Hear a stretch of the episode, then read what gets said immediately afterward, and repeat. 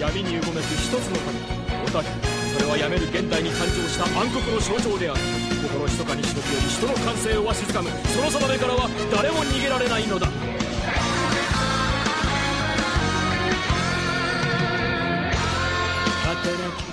Bienvenidos al programa piloto de Portal Otaku Radio. Estamos aquí, yo soy Vicente Shirokuri, tenemos aquí con nosotros a Carles Ferrero Hola, muy buenas. y a Cristian Buenas, ¿qué tal? y vamos a, a traeros lo más divertido, lo mejor, todo lo que se nos ocurra del mundo La última, otaku. actua- la última actualidad, no solo la última, sino también la penúltima. Y, y por qué no, por qué no, la antepenúltima.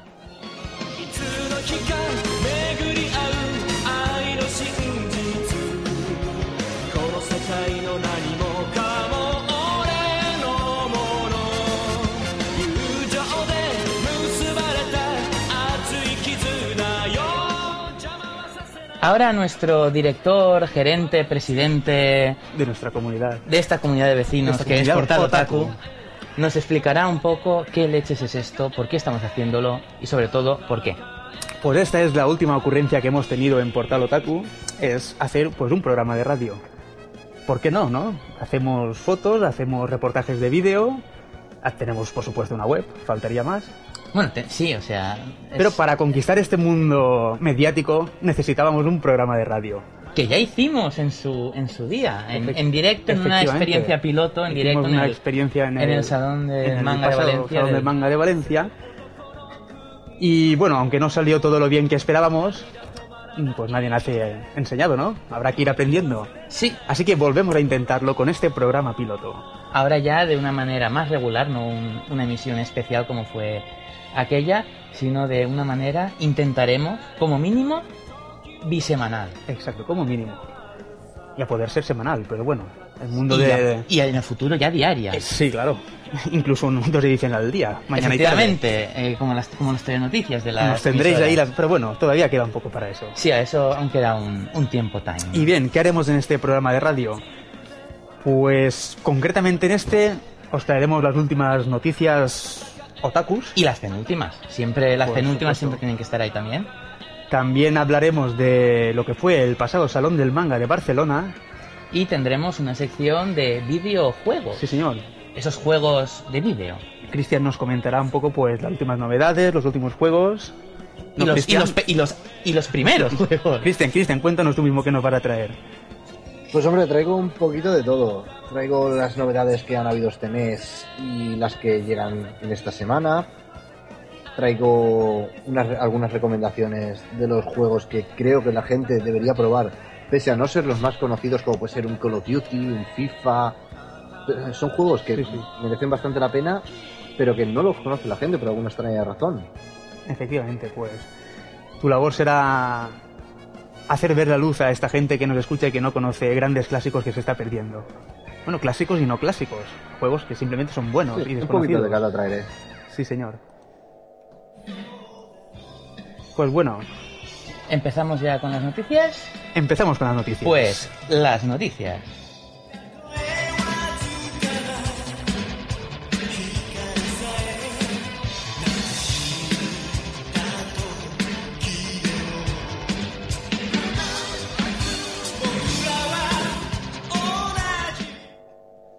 Bueno, empezamos con las noticias. Y la primera noticia que os traigo es la siguiente. La tercera película de Berserk será solo para mayores de 18 años en Japón. Eh, pues, ¿y por qué? Para mayores de 18. Eso Pues, que- bueno, todo, todo aquel que haya leído Berserk sabrá. Un amigo mío, un amigo mío, muy fan de Berserk, tú lo conoces, el- mi amigo Héctor, decía que Berserk es la serie perfecta para enseñar a los padres y demostrarles que el manga no es solo sexo y violencia. pues sí, el que conozca Berserk pues ya sabe lo violento que es y el que no, pues le digo que es un manga pues muy violento. Así a grosso modo. Espada, sangre... y tetas. Efectivamente, ahí quería yo llegar. Es Porque como se- las películas estas de, de- de espada y brujería de los años 80. Sí, será, la Es película será para eso. mayores de 18 básicamente, y si no entiendo mal aquí, es porque un demonio viola a una chica o algo así. Ay. Entonces, pues bueno. Recordemos que, como en Japón está prohibido mostrar los genitales, tanto masculinos como femeninos, en teoría la violación no se verá. Hombre, no. O sea que no será tan grave, a no ser que opten por una Pero vamos. por una opción tentacular como Urotsuki Doji, pero Y ya sabemos la seriedad que tienen los japoneses, o sea que si quieres ir a verla tienes que enseñar tu DNI. bueno, tú, DNI Nippon. Efectivamente. Y también, pues, si quieres alquilar el DVD cuando salga y tal, pues ya puedes olvidarte si no eres mayor de edad. Efectivamente, es como ir a la biblioteca. Bueno, No, no tiene nada que ver, pero está bien esta, esta analogía. el pasado 13 de noviembre se celebró el Día Internacional del Cosplay. Bien. Sea, es algo que... Si os digo la verdad, eh, pues no me constaba que el 13 de noviembre fuera el Día del Cosplay. Pero, No, y a, mí, y a mí tampoco, pero, pero es bueno. una cosa que está bien. Sí, no, claro. No que no nos conste, que eso también está bien, porque nunca te acostarás sin saber una cosa más. Está bien dedicarle un día al cosplay y hacer cosas especiales de cosplay, porque últimamente el cosplay está metiéndose en un terreno un poco raro. Sí, un poco De, capacaidesco. de eso podríamos hacer una sección de una hora, si nos ponemos a hablar de cosplay y sus No, concursos hora y sus no, un mara- una, participantes. una maratón de 24 Sí, sí. Pero bueno, desde aquí apoyamos el cosplay clásico de manga, anime y todo eso. Clásico y, y popular, por supuesto. Y también, ¿por qué no? O sea, a ver, últimamente se ha caído mucho en el cosplay de videojuegos. Que es una cosa que está bien, porque está bien, los videojuegos están bien, pero solo tendría sentido si fueran videojuegos japoneses. Efectivamente. O sea, dices, vale, eh, voy de soy de Snake, bien. Voy de Mario Bros.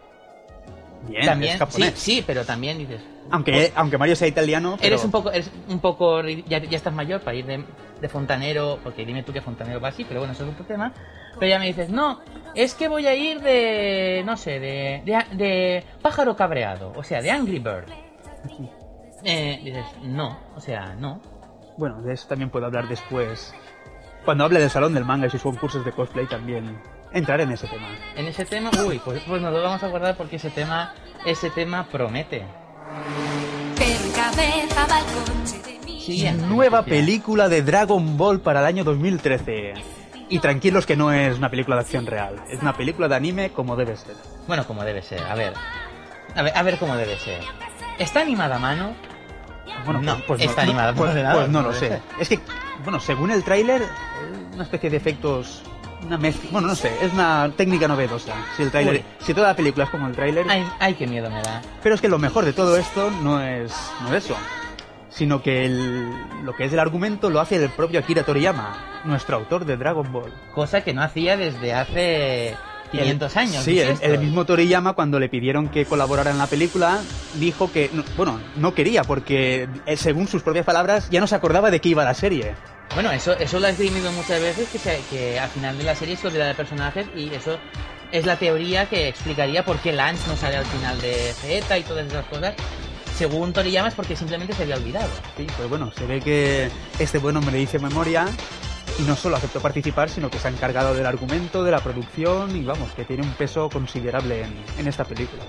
Esperemos que sea verdad, aunque esperemos ver, yo por lo menos espero ver al, al primer Toriyama.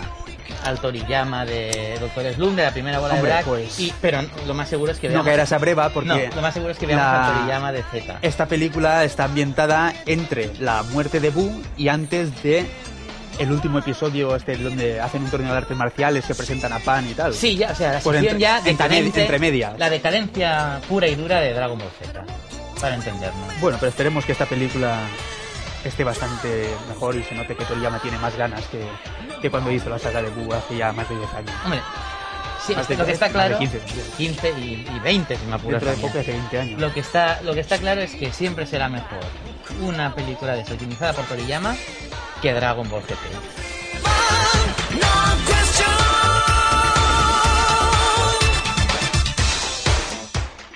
La Shonen Sunday anuncia nuevos animes.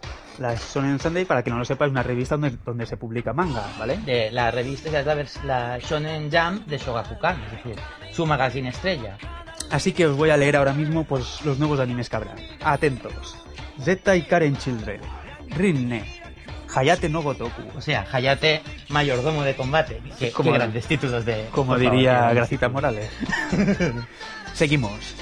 Otro anime será Magi, Hime Hajike, atención porque hay anime de Silver Spoon, la, la exitosa obra de, de... ¿Cómo era? No me acuerdo el nombre de, Yo es que no. de la autora de Full Metal Alchemist, Ah, Arakawa. Hiro- Hiromu Arakawa. Hiromu Arakawa. No me salía el nombre, el apellido, sí. Es que le va todo silver, metal, todo lo que sea plateado le gusta. The World God Only Knows y Tadashi Kodomo no Tsukuri Kata. Así que esos son los próximos animes que nos de- esperan, De, Maggie imagino que será secuela del actual que se está emitiendo ahora en Japón. digo yo que sí. Porque ahora, como, como los ávidos lectores de nuestra web sabrán, si ven la, la nueva sección que hemos estrenado hace poco de audiencias de anime, hace un par de semanas en Japón, Maggie por primera vez entró en el top 10, luego enseguida salió, pero, Pero bueno, entró por primera vez en Tiene, el top tiene 10. éxito, Sí. digamos. Si está en el Bueno, top 10. mm, relativo. Un éxito relativo. Hayate Mayordomo de Combate, si no recuerdo mal, se quedó colgada porque el manga siguió y el anime lo cerraron. Rinne, para quien no lo sepa, porque es, es raro, pero mucha gente no lo sabe, es la última obra de Rumiko Takahashi que no está teniendo tanto éxito como, por lo menos fuera de Japón, como sus predecesoras Inuyasha, Ranma, etc, etc. Parece que la gente se está cansando un poco ya de, de Rumiko y dirán, total, para que no acabe la serie, ¿para qué voy a seguirla? Bueno, Y antes de pasar a los videojuegos, yo también tengo una noticia. ¿qué noticia nos Es mi aportación personal. Porque yo soy un gran fan de hace mucho tiempo de Kyokyoku Chojin Aru. Es una serie de Masami Yuki que no se ha visto fuera de Japón. Masami Yuki, autora de Pad Labor o Birthday the Might, que están, está aún serializándose en estos momentos. Pues nuestra amiga Masami Yuki ha decidido que 25 años no es nada y que hay que recuperar a Kyokyoku Chojin Aru, este divertido y jocoso androide, porque si le dices que es un robot se enfada y te dice que no, él no es un robot, él es un androide. pues Aru, y Aru Ichiro Tanaka, que es como se llama nuestro protagonista, vuelve, de hecho volvió la semana pasada con un one shot de 24 páginas en precisamente en una revista de Shogakukan, que es donde está serializando Yuki su su manga Bearded Might en la en la Shonen Sunday de la que estábamos hablando ha- ha- hace un momento precisamente. Eh, la serie se recopiló en nueve tomos en su día, contó con una OVA, por supuesto, como he dicho, no hay ninguno de los dos salido de Japón, y en 1988, que esto hay que reseñar, mm, se llevó el premio Seiyun al mejor manga. Eh, Los premios Seiyun son los premios de, digamos, del círculo de, de autores de- y de fanáticos de ciencia ficción de Japón, y le dieron el premio al mejor manga de 1988. Por tanto, de, por tanto, de ciencia ficción. Es un manga bueno, vamos. Hombre, por supuesto, es un manga de, de No sé- risa. no sé si por motor. supuesto, es de risa, de, de humor. Donde nuestro divertido Aru se enrola en el instituto contra los deseos de su creador. Que, bueno, eso es que no, no voy a decir qué pasa en, en uno de los primeros episodios, pero es muy divertido. Haremos una reseña sobre Sí, uy, O dos. yo una o tengo dos. aquí para hablar de esto. Madre Dios. Pues se enrola en el instituto y se mete en un club de óptica fotográfica. Dirás, ¿no? ¿En un club de fotografía? No. Porque yo esto no lo sabía hasta que leí Kyokyoku Shojinaru, porque el manga es cultura, recordémoslo. Y resulta que no solo hay clubs de fotografía, como todos conocemos, también hay clubs de óptica, es decir, es decir, clubs que más que centrarse en la estética y en, en La el foto, diafragma tal de la foto, se centran más en lo que sería el apartado técnico. Objetivos, etc, etc, etc. Un geek de la fotografía. Sí, un geek. Esa, esa gran palabra. Pues bien, pues Masami Yuki ha recuperado Kyokyoku Chojinaru y yo me alegro. No llegará aquí, porque no va a llegar, o sea, eso está claro. Si no ha llegado a Francia ni a, ni a Italia, ¿cómo va a llegar aquí? Pero bueno, hay que decir esta noticia y yo me alegro y cuando lo pueda conseguir, ya veremos cómo, pues me haré con ello, como los Pokémon. Hazte con todos.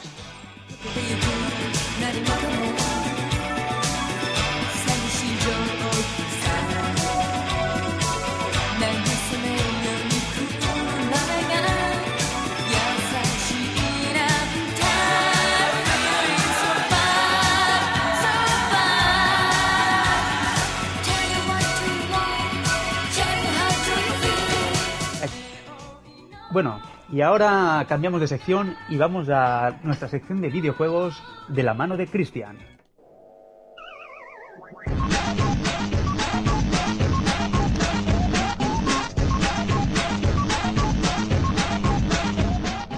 Bueno, Cristian, ¿qué nos vas a traer hoy en tu sección de videojuegos? Pues para empezar, quiero poner un grito en el cielo para todos nuestros oyentes. ¿Dónde han quedado esos anuncios de los años 90 de los videojuegos? ¿Dónde se han quedado todas esas drogas que tomaban aquel- por aquel entonces los guionistas de anuncios? ¿No recordáis todos un anuncio, por ejemplo, creo recordar que era el de el Zelda 2 Adventure of Link, donde en vez de anunciar el juego se ponían a bailar que parecía un anuncio de Michael Jackson? ¿Dónde Es se han que- quedado esos anuncios? Eran geniales. Es que yo creo que la creatividad audiovisual de principios de los 90 y finales de los 80 es algo que, que se ha perdido por desgracia y es algo que está muy bien porque solo con ver los videoclips de entonces, los los anuncios de entonces, ves que con menos medios, porque entonces se tenía medios, menos medios para esta cosa y era más difícil y eran más caros, con menos medios se hacía una cosa mucho más creativa. Ahora también con pocos medios se hacen cosas creativas, pero en el terreno de los videojuegos que comenta Cristian es un poco vergonzoso porque ahora los anuncios son todos eso, imágenes cinemáticas del juego y en paz. Han olvidado las drogas ya. Sí. Yo doy el voto, ay, doy el anuncio a todos aquellos que estudiáis telecomunicaciones y vais a dedicaros a hacer anuncios. Tomad drogas. La gente queremos esos anuncios de nuevo. Bueno, es la- un, un gran consejo. No, no es un gran consejo. Bueno, no, no es un, no es un buen consejo, pero No, Quien quiera lo puede seguir, a ver qué pasa. A las drogas. esperemos que la gente no lo siga, por supuesto. Pero mm, no, siempre se rumorea que en ese tipo de mundo, digamos que se mueve el asunto. Pero bueno, ahora creo que nos querías hablar de un videojuego, ¿no? Sí, traía a comentaros un juego llamado Don't Look Back. Del que estamos oyendo la música de fondo hace un rato, por cierto. Es un juego que, que ha salido hace un par de meses para Android y creo que para iPhone también ha salido. Es completamente gratuito, no como, como los free to play que te venden un poquito del juego y luego ya tienes que comprar. No, este es completamente gratuito. No es una demo ni un, ni un juego No, no. de esos que es gratuito una parte y luego tienes que comprarte. es bastante enervante, porque cuando ya empiezas a coger el tranquillo, ¡pam! No, si quieres seguir, paga. Sí, o por ejemplo, vale, sí, tú necesitas, por ejemplo, un juego estilo estilo SimCity, por ejemplo, que, por poner un ejemplo, que dice, no, vale, muy bien, puedes empezar a construir, pero no, se te han acabado las misiones ya en una semana, porque si quieres más misiones tienes que pagar. No, y para dices, nada. No, es co- es es completamente gratuito. De, de hecho, puedo dar fe porque yo mismo me lo he pasado y he de reconocer que es un juego corto, porque no es un juego muy, muy extenso que digamos. Pero, Pero me por parece... su precio, por el precio que cuesta... No, además es una obra maestra de los juegos indie. No sé si conoceréis mucho del mundillo, pero es de es del autor Terry Cra ah, Terry. Es autor de otro juego llamado Seis Subes. No sé si lo conoceréis. Hombre, pues la verdad es que me pillas. Bueno, no. yo es que yo es que el sector juego estoy un poco últimamente Bueno, desorientado. de- del autor porque es es una persona que se dedica a hacer juegos Sí. al más puro estilo Atari. Atari no la marca, sino a la consola antigua. Sí, ju- de- juego por- retro. No, no Atari, la em- que recordemos la empresa actual Atari no tiene nada que ver con la nada. original. Comprar una otra empresa compró la marca, o sea. Es como si hablamos Atari- hoy en día de no. Marvel. Ahora hay Marvel hace unos años, desde que lo compró Disney. Ay, Y bueno, ahora veremos con nuestro amigo Jorge Lucas. Ay, Bueno, ¿y qué nos puedes contar de este juego? Pues es un juego que la ambientación es bastante tétrica. De hecho, empiezas ya directamente cara a un ataúd. bien, eso empezamos es, bien. eso es ya de Bien. ya de buenas a primeras ahí de cara a la verdad ya. Pero es uno de esos juegos que ah, realmente lo que te mata de todo no es la historia, sino la ambientación de ponerte los nervios.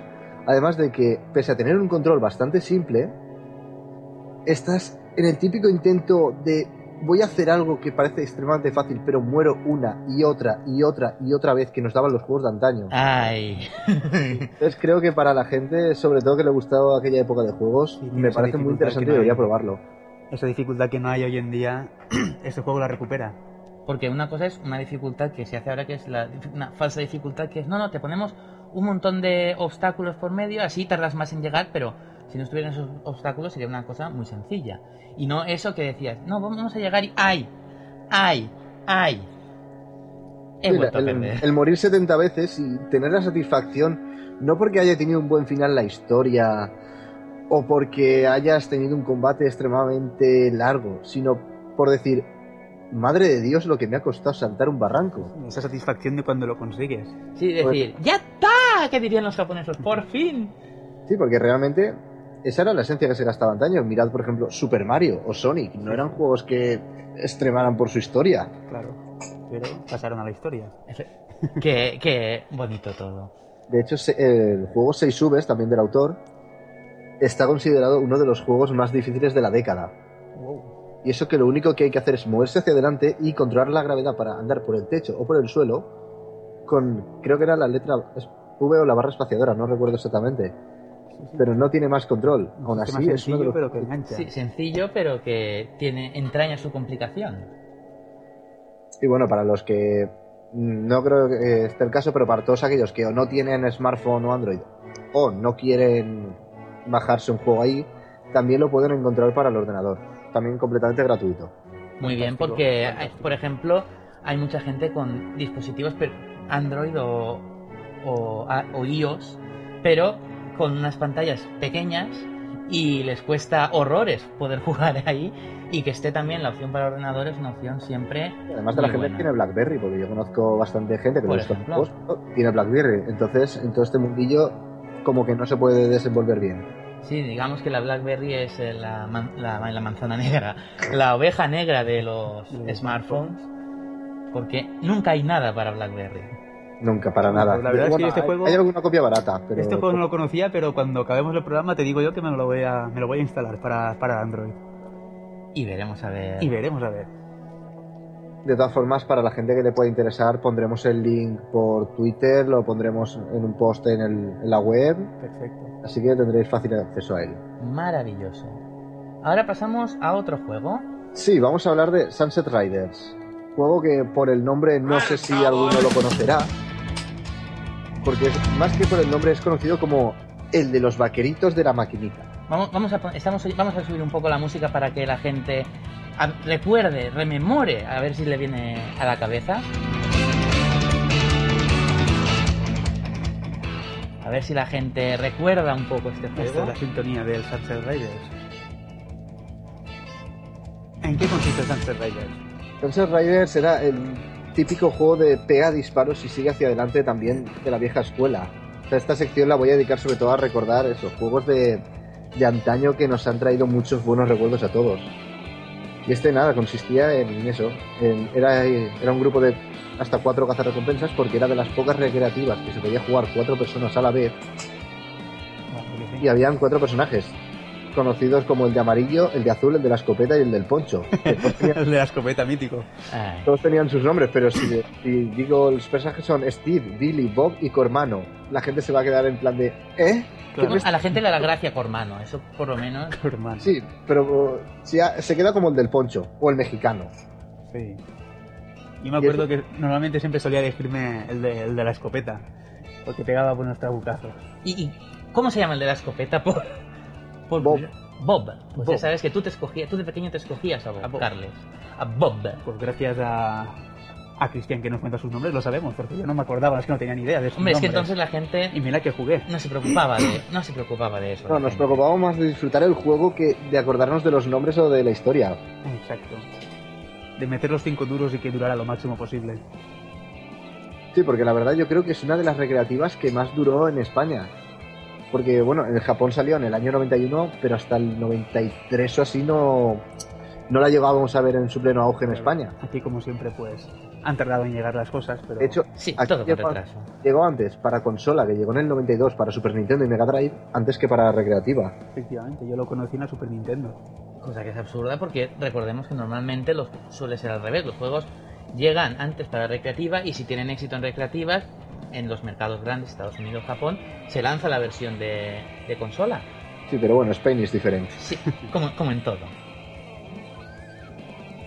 Y bueno, yo creo que poco más decir del juego, no...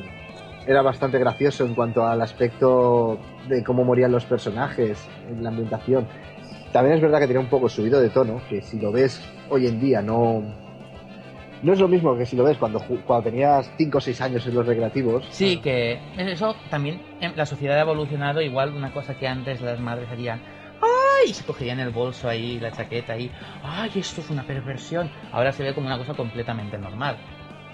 Sí, porque yo recuerdo escenas del juego que, por ejemplo, te metías dentro de una puerta de una taberna y salías con una botella de whisky súper feliz y abrazó a dos mujeres y eso Sí, te daba más potencia de cierto. disparo. Eso en su día era podría ser un oh Dios mío, ¿qué están haciendo con nuestros hijos? Sí, sí. Ah, los cambio, están lo- pervirtiendo. Los escándalos de la época. Lo más normal es verte a tu hijo jugando al GTA atropellando una señorita de la calle para sacarle el dinero después de sus servicios. Y bueno, entre, entre medias, antes de que llegara el GTA y después de, de este Sunset Riders teníamos el Carmageddon. Sí, bueno, pero ese- Eso es otro nivel. eso ya te lo especificaba que era para mayores de 18. Sí, sí. Que ahora, que ahora, que si ahora ves el Carmageddon y dices, pues es más flojo que el GTA. Pero bueno, Sí, pero bueno. Sí, de todas formas también tranquilo que ese ya le dedicaré alguna sección porque es otro de mis puntos fuertes ese juego. pues ahora pasamos de Bien. lo antiguo a lo nuevo, con la sección de novedades. Bueno, pues novedades que tenemos este mes. Pues para los fans de la gente James Bond tenemos la salida del 007 Legends para PC. O sea, le- imagino que, Legends. Que no. todos los... Bueno, no sé si todos los actores o todos los... O sea, será una recopilación de todos los juegos. Cu- Cuéntanos, cuéntanos algo más. No, es un poco una recopilación de todos los James Bond en un mismo shooter. Entonces te cuenta un poco la historia del- de, la vida de James Bond. O sea, que no es, no es un juego de la última película ni nada. O sea, es una No, cosa no. original. Sí, no, es Bueno, un poco original entre contar- comillas. contarte un poquito cada historia. Sí, sí, sí. Mm. Porque James Bond tiene bastante historia. Bueno, Llevan décadas haciendo películas. De hecho, para la gente de Valencia, en el Corte Inglés, eh, eh, Centro Comercial Corte Inglés de Ademuz, tiene ahora mismo una exposición de ciencia ficción y hay una colección bastante chula de miniaturas de todos los coches de James Bond. Vale. sí, de James Bond y también... Sí, de- y también de... Creo que tienen algo de Star Wars también, si no recuerdo mal. Sí, y de ciencia ficción en general. Sí, tiene un poco de ciencia ficción, pero la principal es eso, es lo de James Bond. Sí, que yo creo que dijeron, vamos a hacer una exposición de James Bond. Y vieron que se les quedaba corta. Y dijeron, vamos a poner algo más así de, de relleno. ¿Y has dicho que saldrá solo para PC? Eh, para consolas creo que ya ha salido. Ah, este ha salido que ahora, salió el día 2 para PC. Consolas imagino que PS3 y Xbox, ¿no? Sí.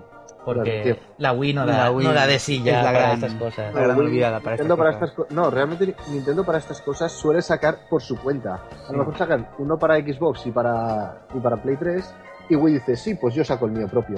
Sí. Recordemos el mítico GoldenEye que sacó Nintendo. Sinceramente el mejor shooter de la consola, en mi opinión. Sí, sí. Es, es clamor popular. Sea, fue un juego legendario. Ah, ¿Y qué más novedades tenemos en esta Bueno, semana pues- de hoy? También tenemos, bueno, más que las de la semana, yo estoy nombrando un poquito las de todo este mes. Sí, no, pero me refiero a esta semana, ¿qué novedades nos traes? Pues ten- hemos tenido también el día 8, de, salió para Play 3 Little Big Planet Karting. ¿Cierto? Salió y de hecho han hecho campaña en, en, en Sony para promocionarlo. Porque yo me he enterado y yo, y yo que no soy gamer me he enterado, o sea que... Imagino que seguirá la estela, pues obviamente de Mario Kart, de Crash Team Racing y de todos estos juegos. Simplemente De los personajes de Little Big Planet, que realmente no sé qué personajes Eso, van a... eso iba a decir yo, porque está Sackboy y ya. O sea, imagino que te podrás crear tú tus propios personajes. Mm, Será lo más lógico. O- Digo o yo.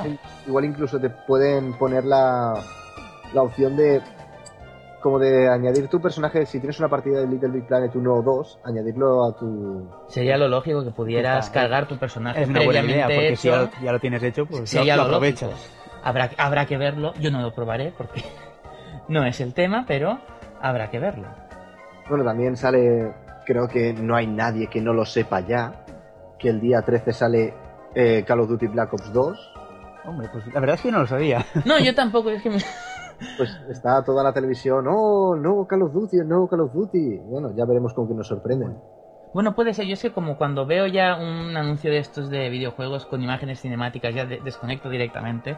Sí, yo la verdad pocos shooters hay hoy en día que realmente me maten. Sí, es que salen la novedad, cuando salen nuevos, pues sí que gustan, porque no sé, tienen Es el características nuevas. último. Pero claro, cuando van sacando los mismos una y otra vez, una y otra vez, pues al final. Bueno, tiene sus fans, claro que sí. Hombre, por supuesto, Que lo como, disfrut- cada- lo como todas las sagas. Pero bueno, yo como a título personal, pues no es una cosa que a estas alturas ya pues le tengo una gran afición a los shooters, pero bueno. El problema que está viendo es que yo, en mi opinión, ese, ese tipo de juegos están dividiendo el mercado en dos. ¿Qué son? Los shooters y los no shooters, ¿no? No, no, ¿No? para nada. Están dividiéndolo entre los gamers de verdad, que le gustan los shooters, pues veamos un Halo, un Battlefield que es bastante más puro en cuanto a videojuegos que, que un Call of Duty. Pero Battlefield me refiero a Battlefield 3, Battlefield 2, no la cosa esa que sacaron de los Bad Company. Ah, los, los, los de antes. Los de Sí, toda a, la vida. a la saga clásica Sí, Battlefield. sí, sí, sí. sí. No me lo he probado y me ha parecido bastante más a la antigua el, el multiplayer. Sí. Bueno, y el otro grupo son lo que se conoce normalmente como los críos canis. Que van de jugones, y- Sí. pero, oh, mira, me he comprado el último FIFA, me he comprado el último Call of Duty. Pero bueno, esa, esa gente, bueno, Y, los, los- bueno, y no, también no quiero faltar al respeto, y pero, los casual gamers. pero digamos que, que no pintan nada, vamos.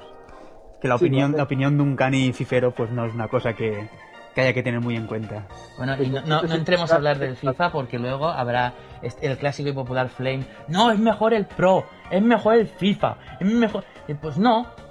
Yo he, yo he jugado hace no mucho al FIFA, no me acuerdo cuál, que me lo dejaron, y me aburro, señores. Yo me aburro. O sea, jugué hace un montón de tiempo al FIFA 98 y me entretenía más que el último. Y tú eres futbolero, vamos, que tú no Mm. antifútbol ni nada. Hombre, no mucho, pero sí. Algo bueno, sí, hacen esa sección de J-League, algo de fútbol Bueno, te tiene que gustar. Pero me refiero que no soy de esos que se tiran toda la tarde del domingo viendo partidos de fútbol. O sea, yo veo, sí. pues, mi, mi, si, si lo hacen, que este año no hay, mi, mi partidito de Valencia en la tele y Pero tal. bueno, volvamos al tema. sí, de todas pero... formas, es que los juegos de fútbol antes te daban como más vida, porque ahora tú juegas un partido con un amigo y quedas 1-0, 2-1. ¿No se han quedado esos partidos del FIFA 2000 que acababas 20 a 30? sí, sí.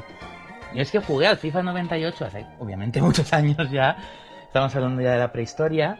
Y, por ejemplo, todo, lo, todo el tema de manejar el equipo era bastante más entretenido. Había también más, más posibilidades de elegir, pienso yo, porque ahora, vale, tienes la liga, por ejemplo, me acuerdo que en el que yo había la liga de no me acuerdo qué país que dices, pero aquí, en este país tienen liga y todo. y en cambio había selecciones nacionales, como por ejemplo la selección nacional de Japón, que no la podías coger. Y yo dije, pues si yo solo me he puesto a jugar al juego este por cogerme, digo, por cogerme la selección de Japón y no puedo, pues vete de aquí, juego, no quiero verte de aquí.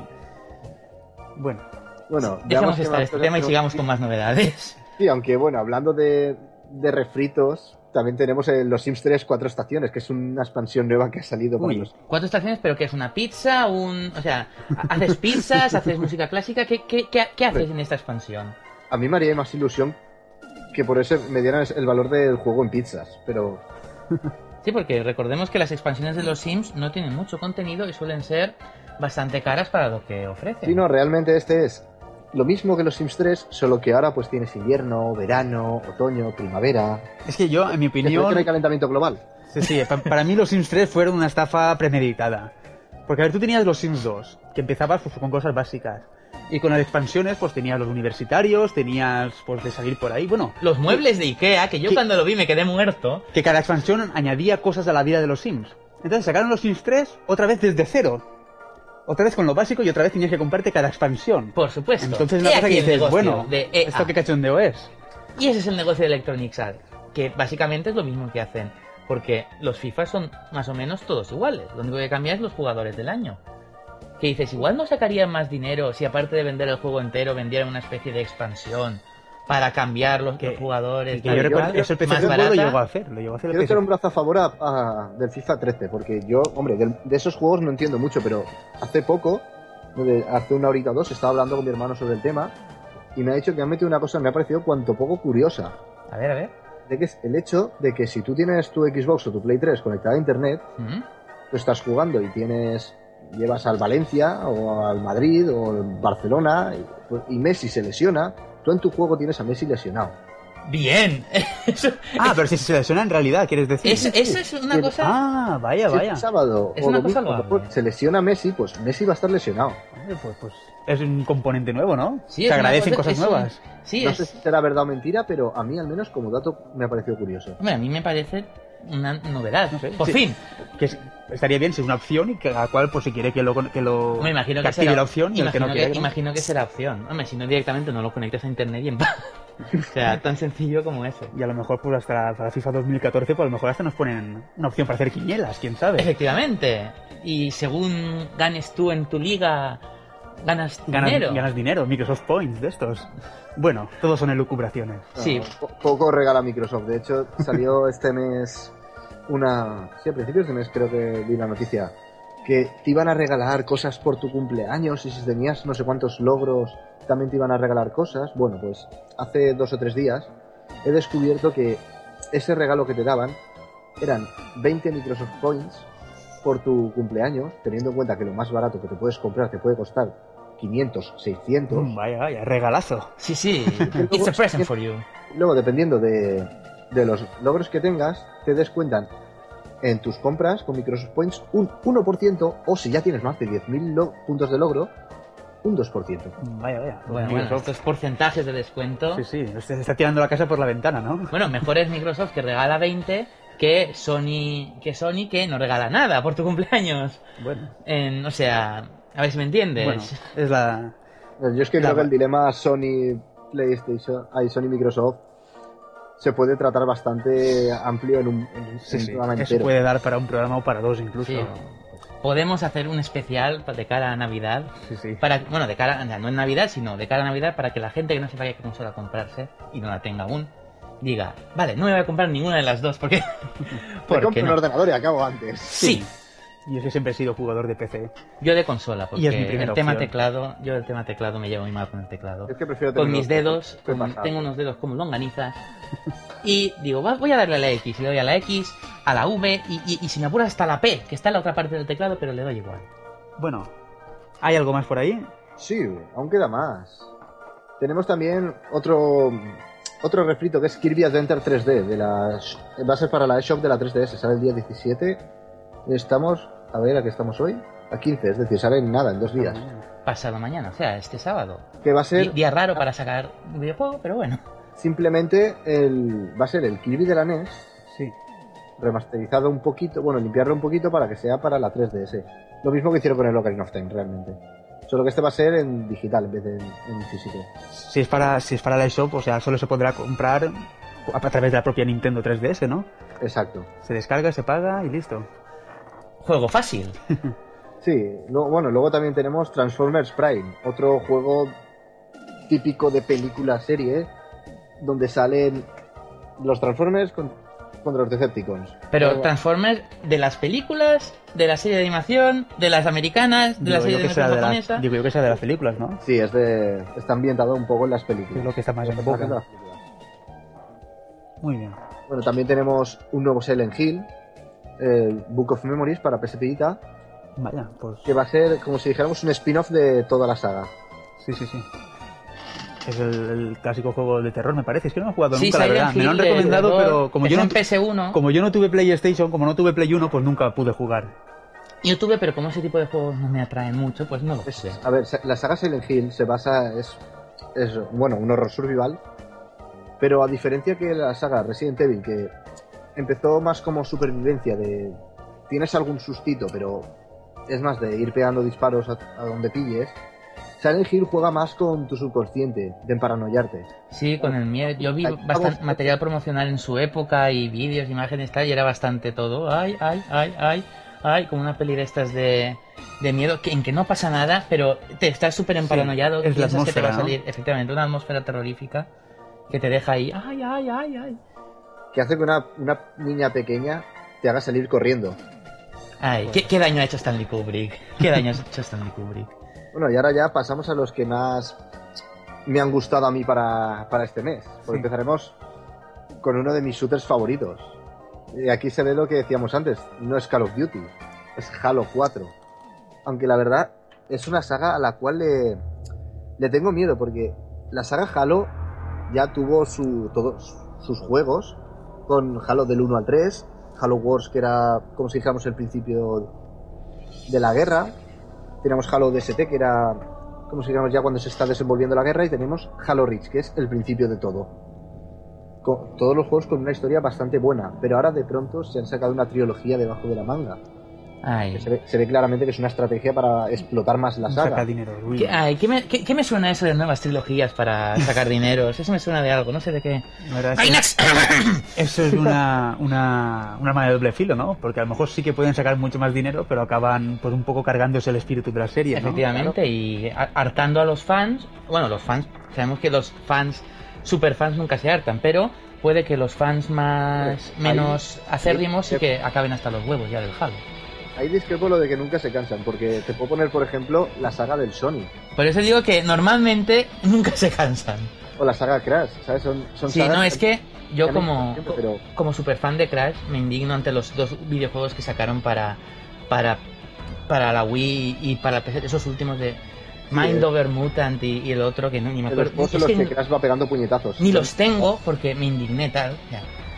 No es que te cambien el diseño del personaje, que te lo cambian. Es que me los dejó un amigo y es que toda la mecánica cambia y dices, ¿por qué? Es como si de repente Super Mario se pusiera a, yo que sé, a... Bueno, es que claro, diga lo que diga, en Nintendo se lo van a hacer hacer a Super Mario.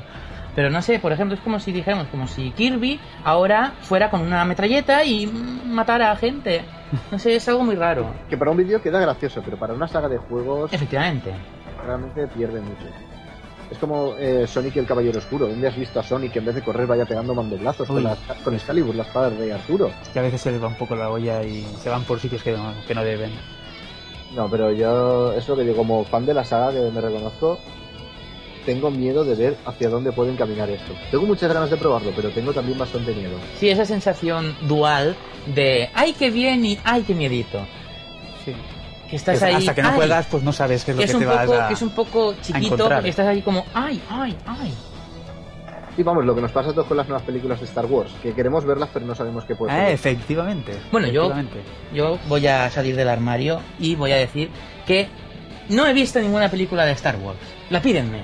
Pues Es más, lo que voy a decir ahora va a ser más divertido ahora porque tampoco tengo la intención de verlas. La pídenme.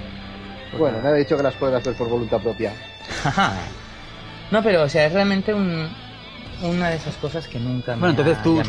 tú, Cristian, ¿tú qué esperas de- del Halo entonces, de esta nueva entrega?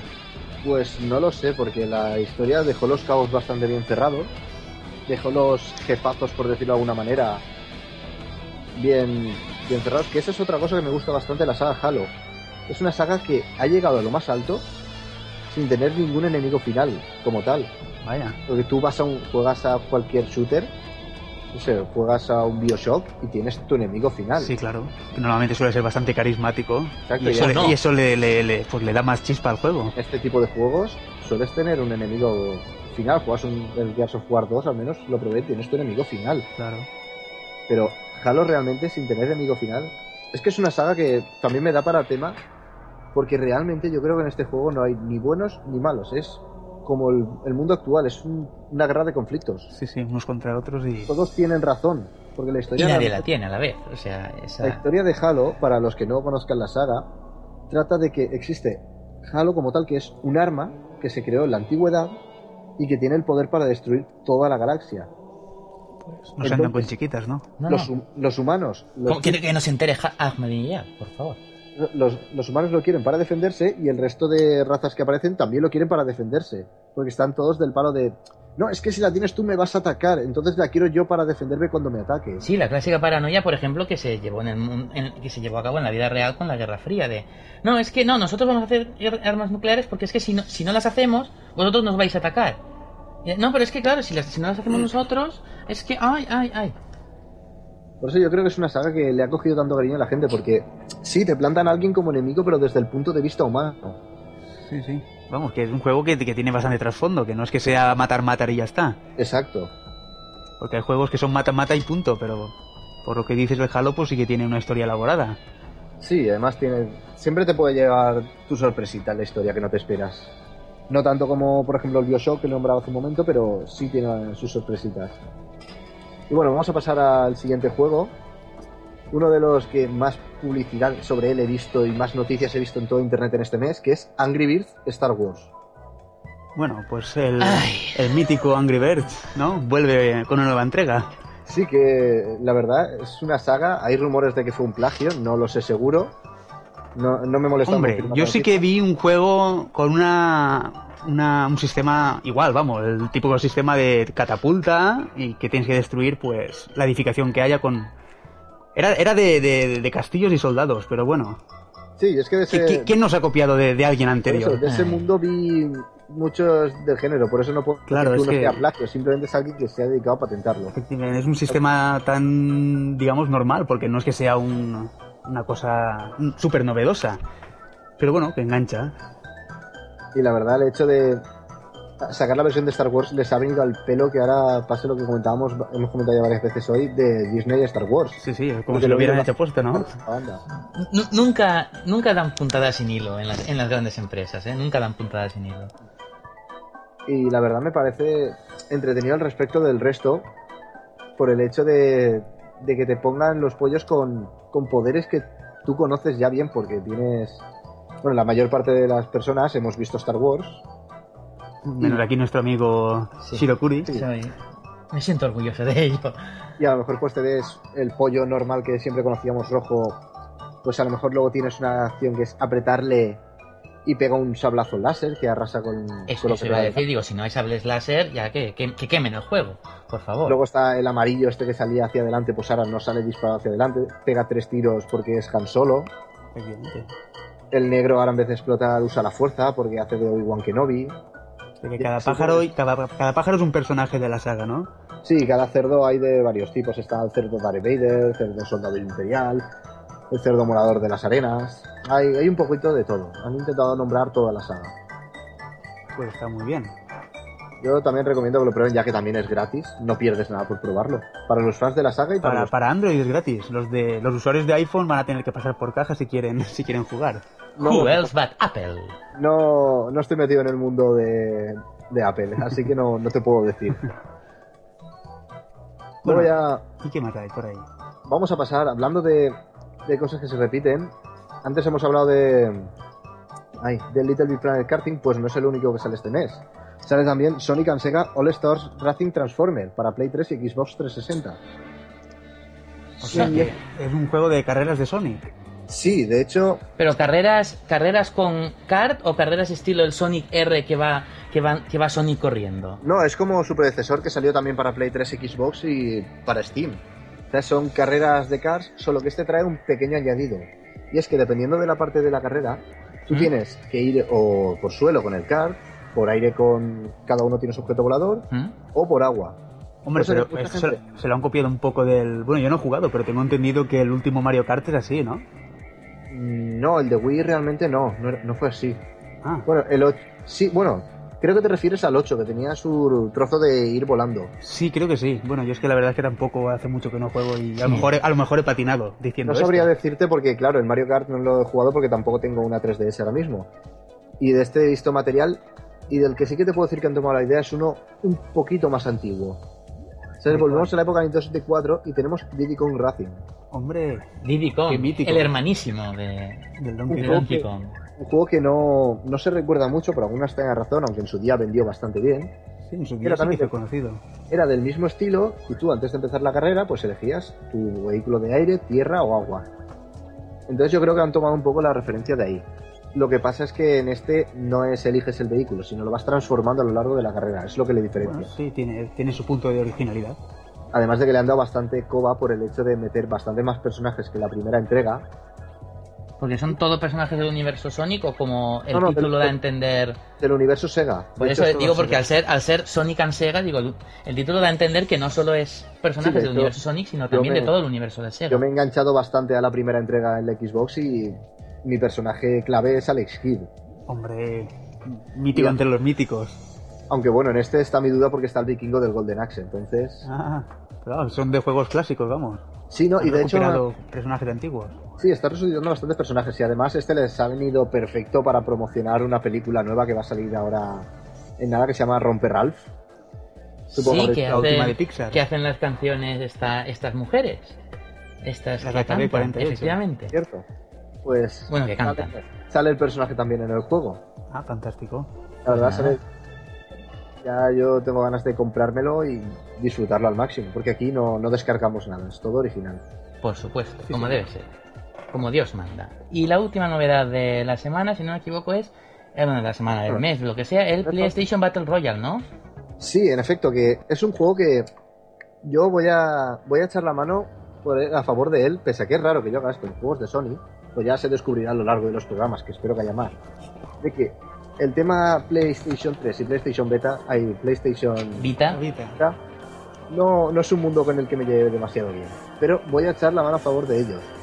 Porque todo el mundo se ha echado al cuello, oh, es que es un plagio del Smash Bros. de Nintendo, oh Dios mío, ¿qué han hecho? Es que no tienen originalidad. Yo digo, ¿y por qué no? Muchos juegos han, han hecho esto antes y nadie los ha criticado. De hecho, en su día para GameCube salió un juego llamado Battle Stadium DON, que era simplemente Dragon Ball One, Dragon Ball One Piece y Naruto arrearse mamporros entre ellos. Que eso es bien, eso es bien. Sí, de hecho es uno de los juegos que más he jugado, por no decir el que más en la GameCube. Bueno, estoy mirando en estos momentos la lista de personajes porque ya lo miré hace tiempo con la esperanza de que mi, mi añorado Crash Bandicoot estuviera y estaba incompleta. Ahora estoy mirándola y veo que tenemos, por ejemplo, a. eh, a ver, a Dante de Devil May Cry, al protagonista de Bioshock, a Parapa de Rapper, por favor, qué mítico personaje. Sí, de hecho, a Ratchet and Clank, a Sackboy y yo no me iba a comprar el, yo no me iba a comprar el juego, pero ahora si lo puedo conseguir lo conseguiré porque está uno de mis ídolos de juventud, que es Sir Daniel Fortesque, pro- protagonista de Medieval, un- para mí uno de los mejores juegos que hay en la Play en la Play 1. Maravilloso, un juego de muy divertido que vas por ahí con este señor ca- calavérico matando zombies, pero en bien, o sea, no no en mal, sino en bien. Muy divertido. sí, de hecho me parece gracioso el hecho de que pegue con el brazo al principio en vez de con una Sí, es maravilloso, eso es maravilloso. Cuando no tiene arma y es... Ay, ay, me pongo a llorar. A mí el personaje me parece curioso que hayan puesto en el juego es Fat Princess. es Sí, de un- un minijuego que metieron para la PSN. sí, para PlayStation Network. Sí, que era realmente simple, era de hacer el chorra un rato y es eso. Es, un, es una princesa extremadamente gorda. Sí, y que, bueno, yo jugué Como un- su nombre indica. Efectivamente, sí, tampoco se han matado en Sony No, o, en la desde de- o en la desarrolladora para hacerle el nombre. Yo jugué a un, no, no al minijuego original, sino a una especie de minijuego promocional y que consistía en darle comida a la señora esta. Y yo, pues Sí, es que vaya, vaya. para darle comida. O sea, digo, pues nada, ya hacen juegos de cualquier cosa. Sí, eso no lo dudes. Hoy en día ya se les acaba la originalidad y a los juegos que tienen origina- cosas originales los critican y no les dan fama. Estoy viendo también, está por ejemplo Sly Cooper. Y me parece curioso que, por ejemplo, que haya, o sea, que hayan recuperado a personajes que hace 40 años que no aparecían en una consola de Sony, como por ejemplo a Daniel Fortesque, y que por ejemplo del Metal Gear te pongan a Raiden en vez de ponerte a a Solid a Snake. Solid Snake, por Yo es ejemplo. que es creo algo que raro. ahí ha venido el problema por el tema de, de que Solid Snake salió en el Smash Bros. Pero que bueno, lo podían haber arreglado poniendo, por ejemplo, a Big Boss. Sí, Por habrá ejemplo- sido cosa de derechos, no sé. O bueno, o, o que del Tekken te pongan a Mishima y dices, hombre, también... Puedes haber puesto otro personaje también, puestos a Hombre. elegir. Bueno, Ahí es que no puedo discutir porque realmente Heihachi Mishima es la mascota, es el que más tiempo lleva en la saga prácticamente. O sea, siempre ha sido el, el jefazo de, de toda la saga Tekken. Sí, pero podías poner, por, por lo menos poner más de uno, porque por pero ejemplo... en- tranquilos que no será la única el Sí, único ya. juego que saquen. Hombre, no, si Seguramente funciona, si funciona veremos el 2, el 3, el 4. si funciona y, y la gente no, di- no, como decía Cristian, ¡ah, se han copiado! ah, ah", y no lo boicotea a la gente, en teoría debería ser pues como ha sido el Super Smash Bros. para, para Nintendo, una saga... sino que hace poco salió, bueno, hace un añito o así, salió también un sucedáneo de Smash Bros. que era de, del universo ahí. No me sale ahora mismo la compañía. De Cartoon Network. Sí, lo, lo recuerdo, sí señor. No tuvo mucha fama, pero de pronto un día fui por un corte inglés, me lo encontré y dije, Si no recuerdo mal, salió para PS, para, por lo menos para PS2, si no recuerdo mal. para, para peso no sé, yo lo probé en Wii. En Wii, puede ser. Bueno, Sí, eh, ya vamos a hablar del último juego que tengo en mi sección de novedades. Había muchos más, pero estos son los que me han parecido más importantes. Pues vamos con el último juego. El último juego que ha salido este mes, es, eh, al menos por ahora, es Dragon Ball Z Budokai Collection, en HD para PlayStation 3 y Xbox 360. Además de que un poco más adelante saldrá el Tone of the Enders HD Collection para las mismas consolas. Y en honor al Assassin's Creed 3 que ha salido este mes, van a sacar también el Assassin's Creed Collection. Pero que son, son compilaciones de todos los Son juegos. los, anteriores, los juegos, por ejemplo, el Budokai va el 1, el 2 y el 3, en ¿Mm? el Tone of the Enders también 1, 2 y 3, y en el Assassin's Creed creo que van el 1, el 2 y el, y el Revelations. Hmm. En un pack, ¿no? Y te ponen la palabra HD, que es el, en lo que hoy da el nombre a todo. Te ponen tal HD. Ay, remastericemos, pues. Aquí es donde quiero llegar yo al tema. ¿Por qué aguantamos tanto refrito? Ay. El tema, bueno, el tema refrito no es algo exclusivo de los videojuegos. Es que el tema refrito es una cosa que dices, bueno, Ya no hablo solo de videojuegos, hablo de todo. Sí, sí, porque, por porque ejemplo- claro, si, si los venden será porque los compran. Porque, digo yo, vamos. Sí, no, igual que, hombre, lo que estaba comentando yo, eh, vuelvo a mi, a mi sección de audiencias de anime, ahora están, bueno, desde hace medio año o así, en Japón están haciendo una especie de One Piece Kai, lo que se hizo con Dragon Ball Kai, es, o sea, reescanear los fotogramas a HD y quitar relleno. Y, y, hombre, la gente lo está viendo más que series nuevas. O sea que... que eh, eh, Habría hay que, un público habría para que ver eso. ahí qué pasa. Es que claro, eso está bien porque, por ejemplo, yo soy una persona que no me he visto One Piece porque digo, guay, me tengo que empezar ahora a verla hasta por donde va. Pues vale, empezaría bien, pero no sé, por ejemplo, a los que se han criado con los Tenkaichi o ya con los Dragon Blast nuevos que salieron y todos esos, un Budokai HD Collection, no sé, les va a parecer a poco y realmente. Claro, porque si somos un rescalado HD, pues no aporta nada. Sí, bueno, o como- m- más definición y ya, o sea, y ya. Pero que no el Como, juego. ejemplo, para Steam tienes para venta en plan refrito, pues tienes un montón de juegos de Sega, que si el Sonic 1, el 2, el 3, el Street Fighter. Pues qué quieres que te diga, yo para jugar a los Sonic o al Street Fighter prefiero conectar mi Mega Drive, enchufar mi mando y jugarlo donde toca. Pues sí, así. Porque realmente hoy en día esas consolas las consigues por 4 duros. Sí, gracias a los Cash Converters y compañía. Esas, estas tiendas de segunda mano que tanto bien han hecho por nosotros. Sí, desde luego. Ay, que yo desde aquí rompo una lanza a favor de ellos. Y con esto acabamos nuestra sección de videojuegos y nos vamos a hablar de el Bueno. salón del manga. Bueno, espera. Yo me despediré ya. Ah, bueno, sí. mi sección. Dejemos a Cristian que. Bueno, sí, despídete. Espero que hayáis disfrutado todos y que os haya sido útil la información que os he dado. Eso Claro que esperamos sí. nosotros también. Y ahora vamos con una especie de crónica, debate, lo Sí. que sea, sobre el pasado Salón del Manga de Barcelona.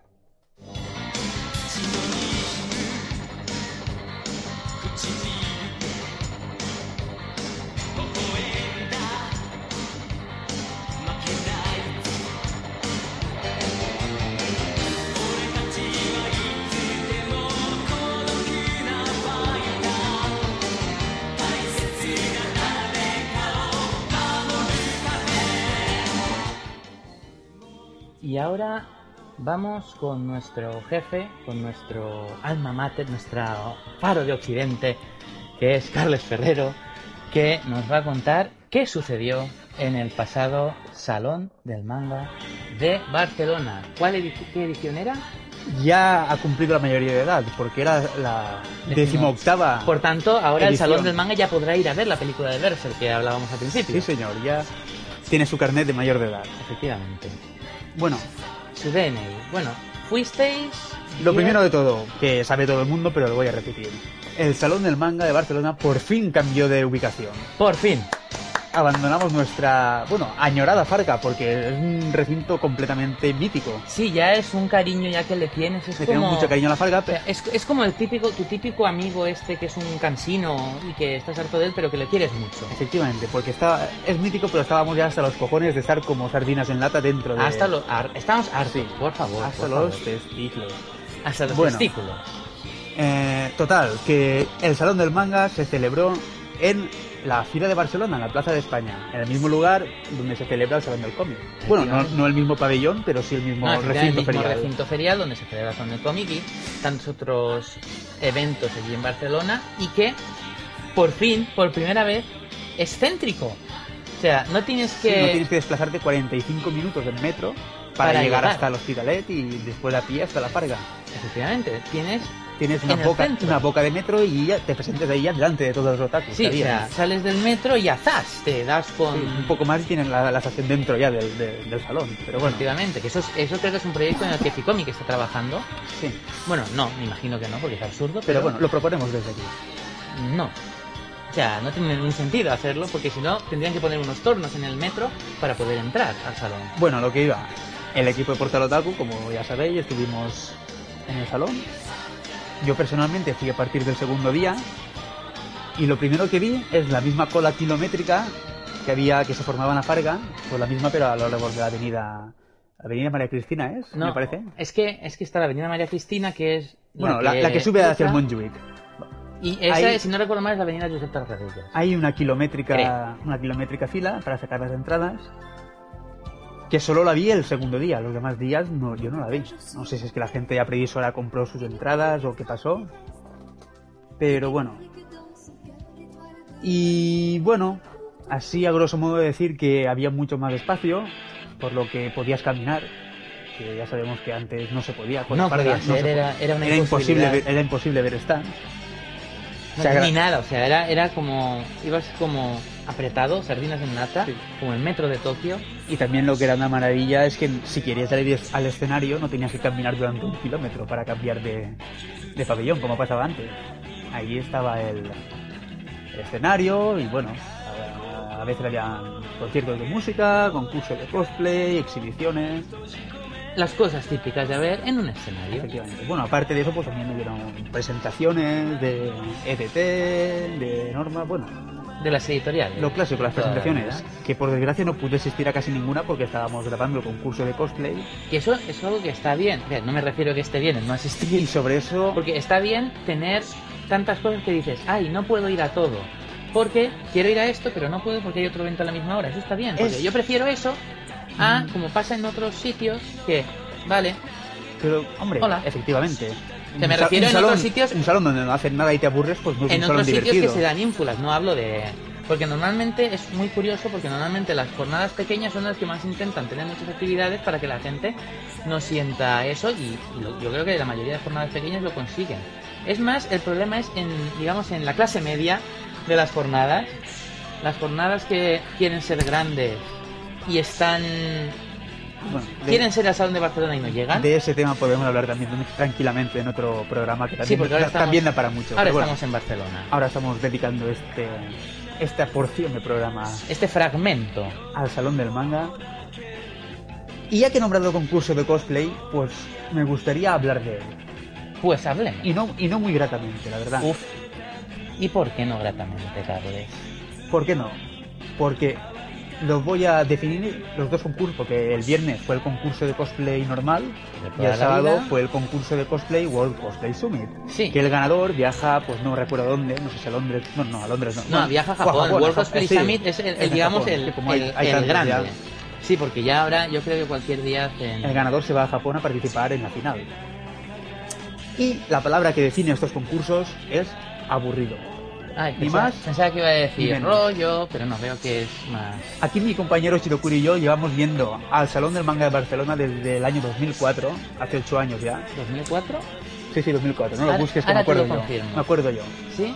Pues buena memoria. que Aquel, aquel no como salón yo. que fuimos y vol- bueno, fuiste y volviste el mismo día en y Sí, sí, no, no, no, non parlare que, Bueno, que fue una odisea. estarás de acuerdo conmigo en que el momento cúspide de cualquier salón es el concurso de cosplay. Pues Es- cualquier evento. cualquier evento. Es Cualquier lo que, asunto. Es lo que esperabas y estaba marcado en nuestra agenda a tal hora el, el concurso de cosplay. Efectivamente. Íbamos una hora antes a pillar sitio para disfrutarlo en primera línea. Y bueno, nos lo pasábamos muy bien. Actuaciones entretenidas que hacían, unos cosplays pues, trabajados de series míticas. Otros no tan trabajados, pero que ves que le han puesto su amor. Efectivamente. Que eso yo, yo es una cosa que siempre defiendo, el amor, poner el amor y el cariño en las cosas que hace. es algo que siempre debe estar Y ahí. si el concurso pues duraba dos horas, eran dos horas de pura diversión viendo actuaciones de cosplay. Pero ahora es todo lo contrario. Ahora te plantas ahí y ves desfilar uno y otro y otro y otro cosplay que no sabes de qué serie van, porque normalmente no es de ninguna serie. Hacen actuaciones... Yo sé que le ponen buena intención, pero es que son aburridas. Yo no entiendo la- el teatro que hacen, la verdad. Tampoco digo que todas las actuaciones tengan que ser de cachondeo. Pero... Bueno, aquí nuestro compañero... Ambientémonos con... no- nos está poniendo a... A nuestro Al gran- tío Freddy. Nuestro gran Freddy Mercury. Y, y la gran también Montserrat Caballé, que hace poco ha tenido un, un ictus pobre, esperemos que se esté Esperemos que se recuperando, recupere pronto. que nos dejaron esta gran oda a la ciudad condal, que imagino que los nativos de allí no, pero todos los que somos de fuera, yo creo que es lo primero que pensamos cuando pensamos Barcelona y nos viene a la cabeza Freddie Mercury. Pues sí, sí. Bueno, Continuemos con el asunto Eh, cosplay. Estamos hablando de que en la, en, la, en la antigüedad, como si esto fuera el Pleistoceno, estamos hablando que hace unos 10 años, por ejemplo, íbamos a los eventos, íbamos a los cosplays y era un festival de diversión, buen humor y cariño, mucho cariño. Vale. Y como he dicho, pues ahora no es así porque es aburrido. Por A o por B, que tal vez entre las actuaciones pues no, no son extremadamente entretenidas y que los trajes no tengo ni idea de qué videojuegos son porque de series ya no hay mucha gente que las haga. Eso iba a decir yo, digo, no sé de qué videojuegos son. Entonces, ¿por qué no? Porque el concurso cosplay normal, pues sí, que salgan, hagan actuaciones, hagan el tonto, hagan risa. Pero World Cosplay Summit tengo entendido, tal vez me equivoco porque no soy un entendido en concursos de cosplay, hay auténticos maestros sobre este tema, pero a mí me parece que lo que se valora es el traje, la realización, se la valora elaboración, que sea un traje bonito, vamos. y también puntúa, si no estoy si no estoy equivocado, también puntúa un poco la actuación.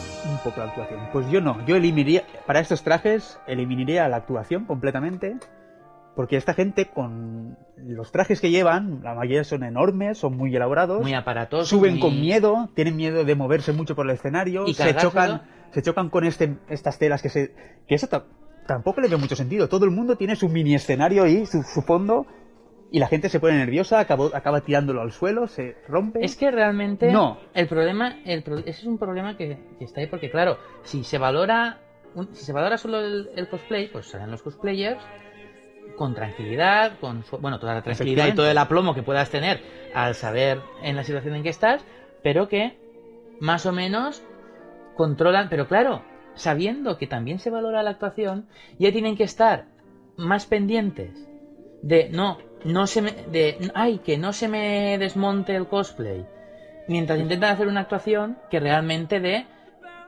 hacer un, o hacer una buena actuación o poder lucir con tranquilidad y con aplomo ese disfraz. Pues mi propuesta sería la siguiente: montar una pasarela y uno a uno los cosplayers que desfilen, muestren bien su traje con tranquilidad, ¿no? como cualquier modelo de pasarela. Efectivamente, pasarela. como un Que la gente pueda admirar su traje y ya está. Hace la pasarela, vuelve. Al final, al final se elige al cosplay más elaborado y ya está. Y no hay. mejor. Entonces, no hacen actuaciones aburridas. La gente que quiere disfrutar de unos cosplays bien hechos los puede ver tranquilamente, hacer fotos y ya está. Y no estamos ahí tres horas pues, aburriéndonos.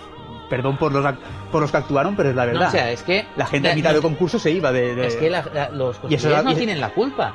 Porque realmente, claro, es lo que estamos comentando todo el rato. Siento reiterarme, pero claro, o sea, un, un cosplay que te ha costado igual de hacer 300 o más euros y, es- y estar igual tres meses todas las noches dándole a la máquina de coser, dándole a la aguja, tú no puedes estar, tener que estar en la- pendiente de hacer una actuación. Claro. Porque claro, si haces una actuación un poco movida, se te puede desmontar. Porque Sí, ¿qué, eso, qué pasó? ¿Qué pasó? Pasó- Porque pasó eso en- no- o sea- a varios participa- participantes les pasó. porque es una cosa delicada que, aunque esté bien hecho, o sea, tú una, una haciendo movimientos bruscos te puedes cargar una camisa, te puedes cargar un pantalón. Sí, sí. Y eso, que es una cosa mucho más delicada, pues es mucho más proclive a romperse.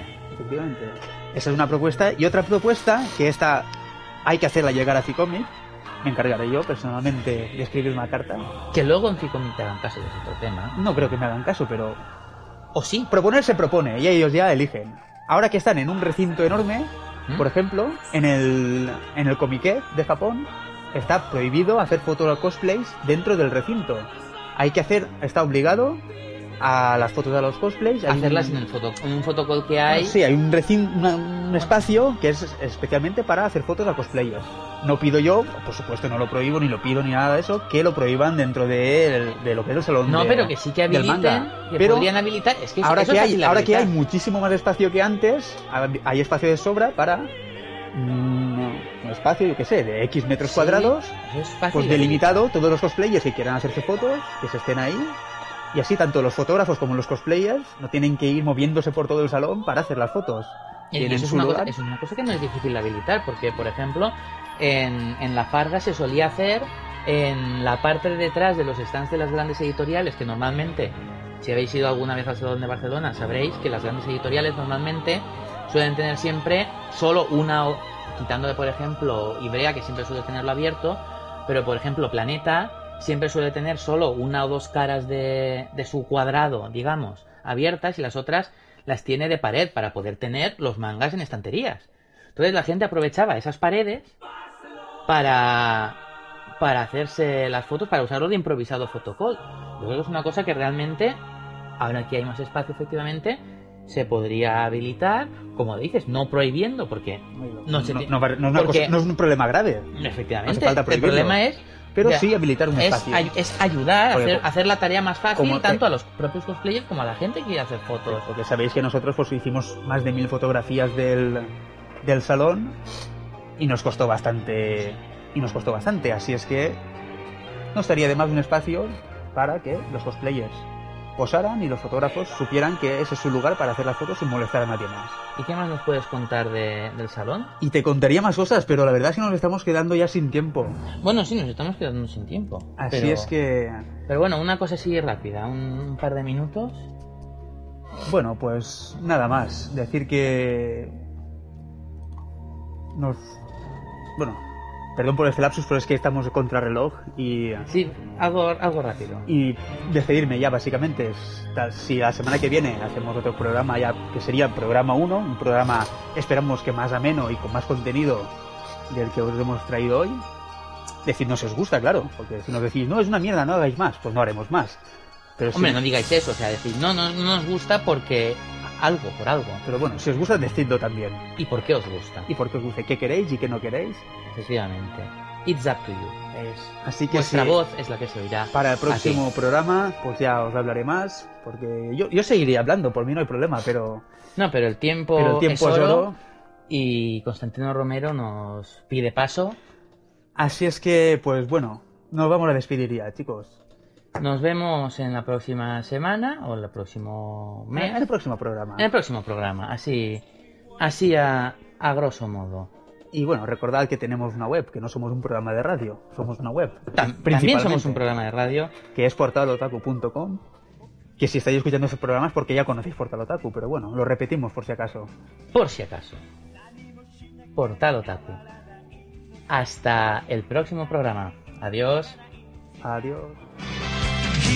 二人で